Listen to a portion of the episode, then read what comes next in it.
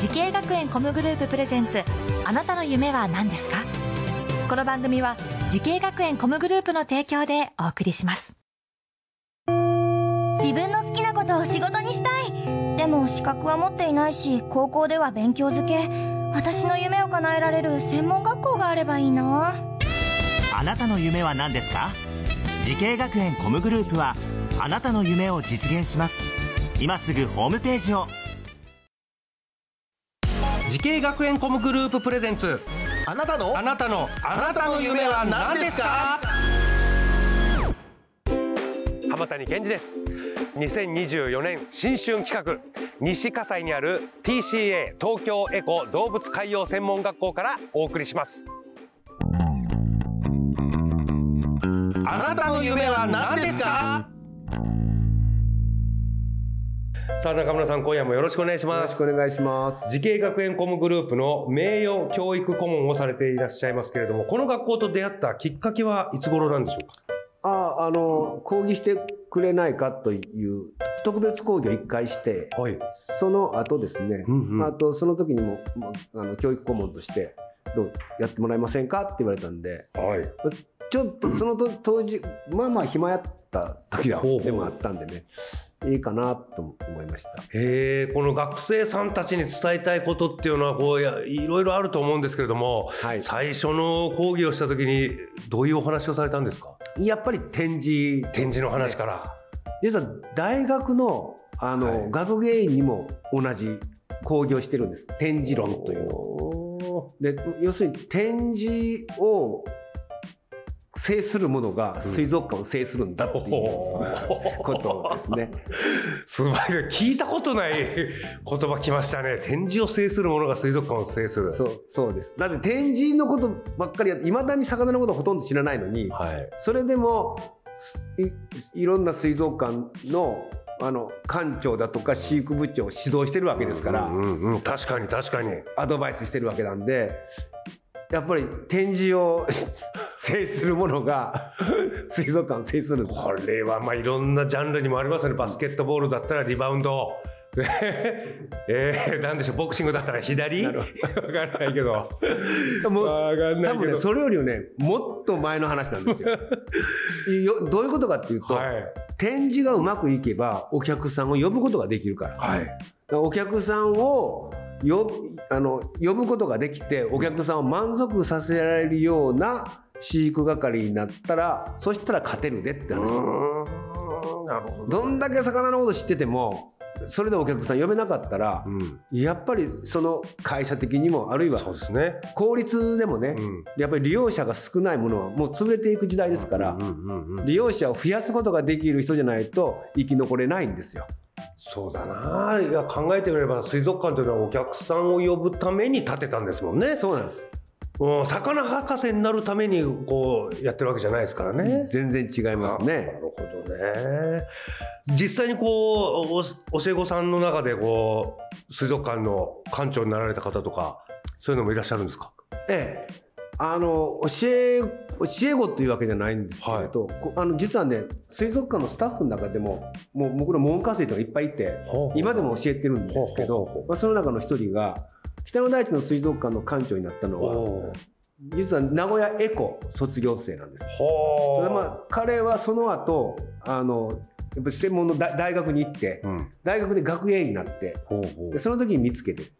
であの彼を連れて行ったんですけど、やっぱりね彼自身もあの大学のでや学んだことっていうのはすごく深いものを学んだ、うん。でもあのエコに入った時にフィールドの大切さをすごく知ったっていうことも言ってました。だその2つがあってうまくいったんだろうなと思うんですね、それぞれのの場所のことを場所で学ぶことは違うと思うんですよ。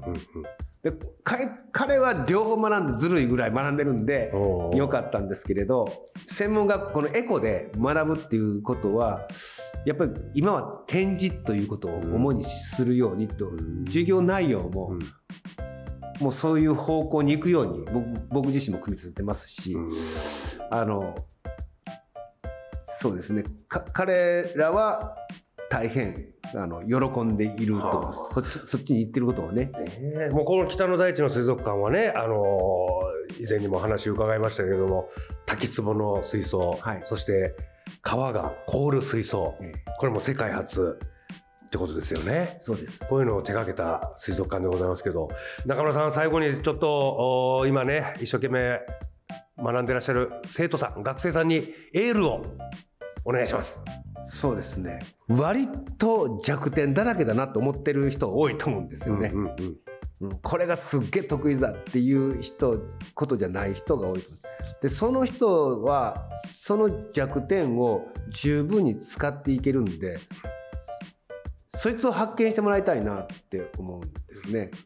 特にあの水族館に入ってから自分自身が持っていないものをこう欲しがるんじゃなくて自分自身しか持てないものを作っていけばいい僕自身が水族館にで必要だと思われてるスキルを全く持っていなかったんだけど勝手に作っていってでいわば水族館をアドバイスしたり指導したりする立場になっているでそこを考えてもらったらみんなにそのチャンスがあると思うのででこの専門学校っていうのはそれを発見できる場所かもしれないなって思います。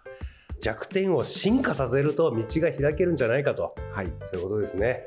いやーそして中村さんこの番組最後に、えーゲストの方に夢を聞いてるんで中村さんに伺います。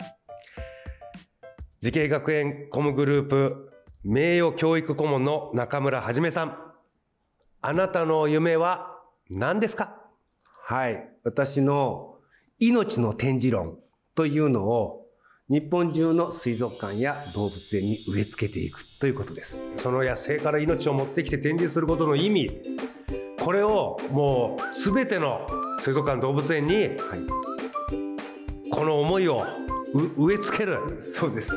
ことが夢。はい。もうあとは死んで。ありがとう死んでいいいやーすごいななんか命の話になりましたね最初から最後まで、そうですね。やっぱり命命扱ってるっていうのはね、すごく大事。動物っていうともう命じゃなくなるんですよ。なんか。なるほどだから生き物っていう生き物。で自分も生き物仲間こう自然のものからこう持ってきて動物園とか水族館とかこう展示してやってますけれども別に何の違いもないよみたいなそうですそうです。ことですかね結局我々自然の中に生きてんだなっていうのをええ。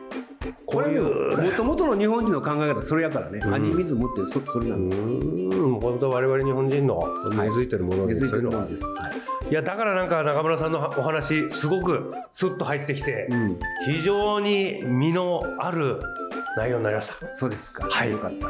本日はありがとうございました、はい、ありがとうございました。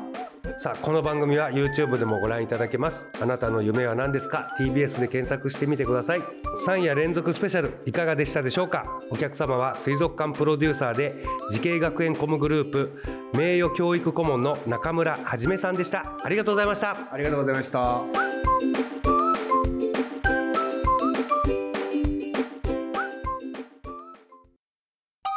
動物園や水族館で働きたい。ゲームクリエイターになりたい。ダンサーになって人々を感動させたい。滋慶学園 COMグループでは希望する業界で活躍したいというあなたの気持ちを大きく育てます。今すぐホームページをチェック。全国の姉妹校でお待ちしています。滋慶学園 COMグループプレゼンツ。あなたの夢は何ですか？この番組は滋慶学園 COMグループの提供でお送りしました。